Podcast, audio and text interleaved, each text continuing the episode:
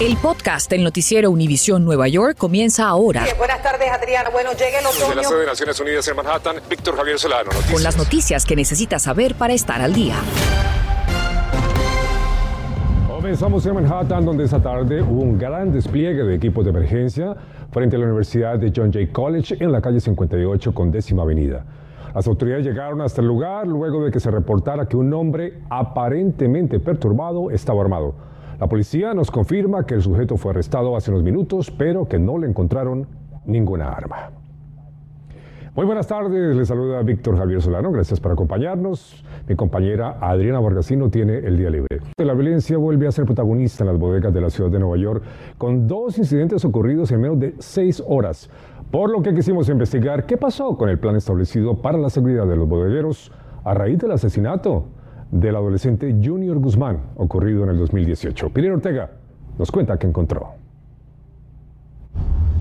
La violencia no da tregua en las bodegas de la ciudad de Nueva York. La noche de ayer un hombre de 30 años murió luego de ser baleado al interior de una bodega en Brooklyn, mientras que unas pocas horas después, la madrugada de hoy en Hell's Kitchen, Manhattan, un oficial de la policía fuera de servicio fue golpeado y también le robaron su arma. Recordemos que en el año 2018, cuando ocurrió la muerte de Junior Guzmán, los bodegueros crearon un plan o una plataforma de acción para de algún modo frenar la violencia. Es por eso que hemos querido venir aquí a conversar con el presidente de la Asociación de Bodegueros Unidos de América, y ver cómo marcha este plan. Radamés, ¿cómo estás? Hola, ¿qué tal? ¿Cómo estás? Cuéntame, después que sucedió lo de Junior Guzmán en 2018, ¿ha cambiado algo en el panorama? Nada, estamos igual o quizás peor que en esos momentos. Eh, los bodegueros crearon algunas iniciativas, un plan como por ejemplo eh, los botones de pánico, mayor iluminación, cerraduras más eficientes. ¿Qué ha pasado con todo eso? ¿No ha funcionado? Una de, de las herramientas de lo que nosotros salimos fue con un plan para tener una bodega segura, de la cual pues realmente no hemos podido concluir, no hemos podido tener una buena reacción de los bodegueros porque realmente tiene un costo y no hemos recibido nadie que venga y que eh, en, ayuda de nosotros para nosotros lograr eso. ¿Qué le pediría a la ciudad, por ejemplo, al Consejo Municipal? Yo considero que esto debería de considerarse una emergencia y, que ellos tengan asignen un presupuesto para nosotros realmente eh, ver cómo podemos eh, lograr esto, lo que es una bodega segura. Vive con el temor de cualquier cosa, porque es una realidad que se está viviendo. Mira, aquí está el botón, el botón aquí uno lo jala y, se conecta con la, con la alarma y con la policía.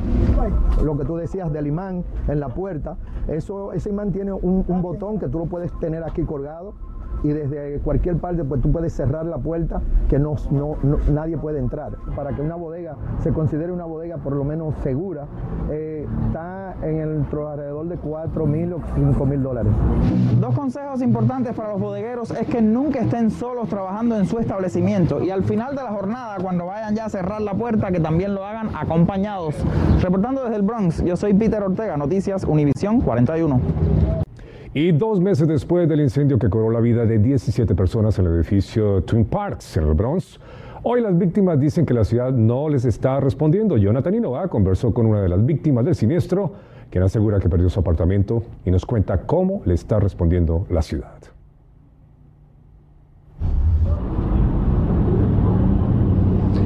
Así es, Víctor. Muy buenas noches. Ya dos meses de ese incendio que cobró la vida de 17 personas y dejó a decenas de familias en un hogar eh, ellos están solicitando que las autoridades de la ciudad de Nueva York hagan más para ayudarles. Dicen que la ciudad ya ha recaudado más de 2 millones de dólares en donaciones para asistir a estas familias, pero que han recibido muy poco de esos fondos. Uno de estos ejemplos es Yadira Rodríguez, que eh, precisamente estaba embarazada cuando ocurrió el incendio y que ahora tiene un bebé de apenas 10 días. Ella dice que a pesar de haberlo perdido todo, ella solo ha recibido 2.000, 2.250 dólares de esos fondos y ella eh, necesita mucho más ayuda. Escuchemos lo que nos dice al respecto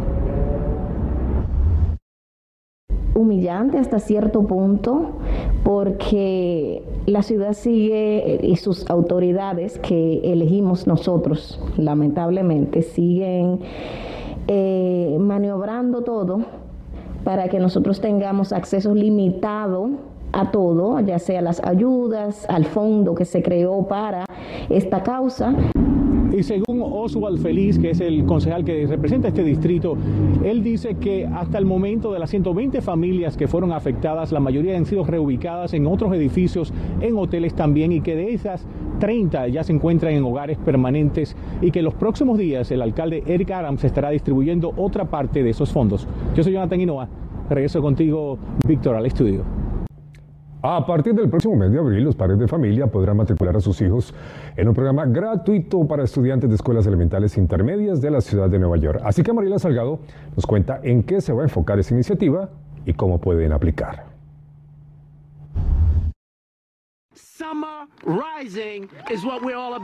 Ya está aquí el programa de educación veraniega Summer Rising, que es gratuito y que mantendrá a alumnos ocupados, vigilando su estado emocional, y lo harán con actividades que generen nuevas experiencias y lleven al diálogo, para que se sientan más conectados socialmente, con un gran apoyo emocional y académico. Se han perdido bastantes este, actividades, su este, desarrollo se ha quedado atrás también. Uno como madre siempre nota cuando los niños tienen un retraso o algo pasa, que cambia, ¿no? ¿Has visto algo en el niño así que podría ahora reforzarlo? Yo digo que un poco. Por ejemplo, como tenía, eh, tienen las máscaras las maestras y la pronunciación de las palabras y el no ver el movimiento de, los labios y la lengua y los dientes. Entonces ahora eh, em, lo he notado que tiene ese atraso para en el habla. En el habla para decir la R, la S. Y el canciller Banks nos dijo a nosotros que este programa va a ser diferente a los otros que han tenido en otros veranos, porque no solamente se trata de darles actividades afuera en el verano, sino también estimular lo académico. Van a concentrarse con actividades en matemáticas y inglés para tratar de revertir lo que han perdido en esta pandemia. 110.000 alumnos participarán del kinder al octavo grado durante los meses de julio y agosto. Y no es que los estudiantes de secundaria no van a tener nada que hacer, dijo el alcalde Adams, porque anunció 100.000 empleos para jóvenes como Christopher tratando de ayudar a mis padres, tratar de correr un trabajo, ir a la escuela de verano. Entonces te viene muy bien ese anuncio del alcalde, ¿no? Que quiere ofrecer esos 100 mil trabajos a jóvenes como tú. Va a ser muy bueno porque muchos estudiantes que quieren hacer algo en el verano y no pueden, ahora va a tener una oportunidad para poder hacer. Así que esté pendiente que el Departamento de Educación va a dar una lista con las escuelas que sí van a ofrecer este programa veraniego Summer Rising. En Manhattan, Nueva York, Mariela Salgado, Noticias, Univisión 41. Infórmate de los principales hechos que son noticia, aquí en el podcast del noticiero Univisión Nueva York. Gracias a Mariela. Y en New Jersey un proyecto de ley busca levantar la prohibición a los conductores para que tengan la opción de ellos mismos llenar los tanques de sus vehículos en las estaciones de gasolina. Más temprano salía a averiguar la historia de esta medida y lo que implicaría su modificación.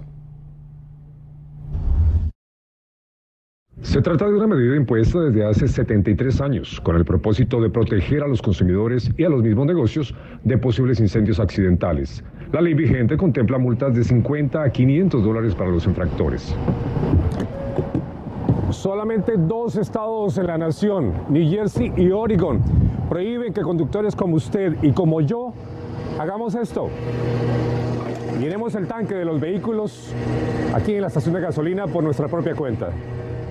Quienes proponen la eliminación de la medida alegan que beneficiaría a los conductores ahorrándoles tiempo y hasta 15 centavos en el precio por galón de gasolina, ahora que los precios alcanzan niveles récord por la inflación y la invasión rusa a Ucrania. La Organización de Empresarios de Estaciones de Gasolina, que reúne a más de mil propietarios, aplaude la propuesta y dice que les ahorraría igualmente la contratación de personas, que es difícil y costosa. De ser aprobado el proyecto de ley, alrededor de 2.500 trabajadores podrían perder sus empleos. Una encuesta de la Universidad de Rutgers entre poco más de mil residentes de New Jersey revela que la tercera parte de ellos no está de acuerdo con la iniciativa, mientras el 22% la apoya. Usted lo sabe, no es su imaginación. Los precios están por las nubes y se siguen disparando rápidamente. De hecho, en los últimos 12 meses hemos visto el aceleramiento de la inflación más rápido en cuatro décadas. Ante este panorama, Berenice Garner habló con un experto para saber, por ejemplo, cómo hacer rendir el dinero cuando compramos la gasolina. Eso es muy importante, sobre todo en este momento cuando no se ve esperanzas en un futuro cercano de que los precios vayan a bajar. Así que cómo negociar a la hora de hacer la compra es nuestra salvación. A regatear se ha dicho. Lo primero que debe hacer para conseguir bajar el precio es informarse. Lo más que sabes sobre el tema, lo más que vas a poder entender entonces cuánto descuento sería razonable para preguntar. Este experto en negociaciones y escritor explica que antes de salir de compras, compare precios e investigue qué ofrece la competencia y no solamente pida rebaja. Cuando pensamos de negociar, pensamos de preguntar por un mejor precio. Pero la otra parte es eh, tener más valor por el mismo costo. Por ejemplo, si puede bajar el costo del carro 1, 2, 3, 5%, pero también si pueden incluir muchas cosas que hay veces eh, eh, como vendedor, ellos prefieren hacer eso en vez de bajar el costo y tratar de hacer la combinación es, es lo más potente. Por ejemplo, puede pedir que le incluyan el cambio de aceite por cierto tiempo, que le den un auto más equipado. Y esto aplíquelo también cuando va a comprar muebles, pídale, por ejemplo, que le incluyan el costo del envío y la instalación. Más cosas son negociables lo que pensamos. No se pierde mucho preguntando. Lo más grande, la compra, la más razón hay para preguntar si es negociable. ¿Y cómo preguntamos eso? Porque es que nos da como pena. ¿Cómo hacemos para pedir un descuento? Por ejemplo, si uno está en un hotel y preguntamos, ¿es posible que pueda ayudarme un poquito con el costo o hay mejores cuartos ah, que, son, que están disponibles? Y en ese caso, como muchos otros casos, ellos tienen casi incentivo para, para ayudarte lo más posible. En cuanto a los supermercados, pregunte siempre por las ofertas. Aquí, por ejemplo, si usted gasta más de 100 dólares, le pueden dar un aceite como este por 8 dólares que cuesta realmente 18. También puede escoger una bolsa de arroz como esta. Berenice Garner, Noticias Univisión 41. Gracias por escuchar el podcast del noticiero Univisión Nueva York. Puedes descubrir otros podcasts de Univisión en la aplicación de Euforia o en univision.com diagonal podcasts.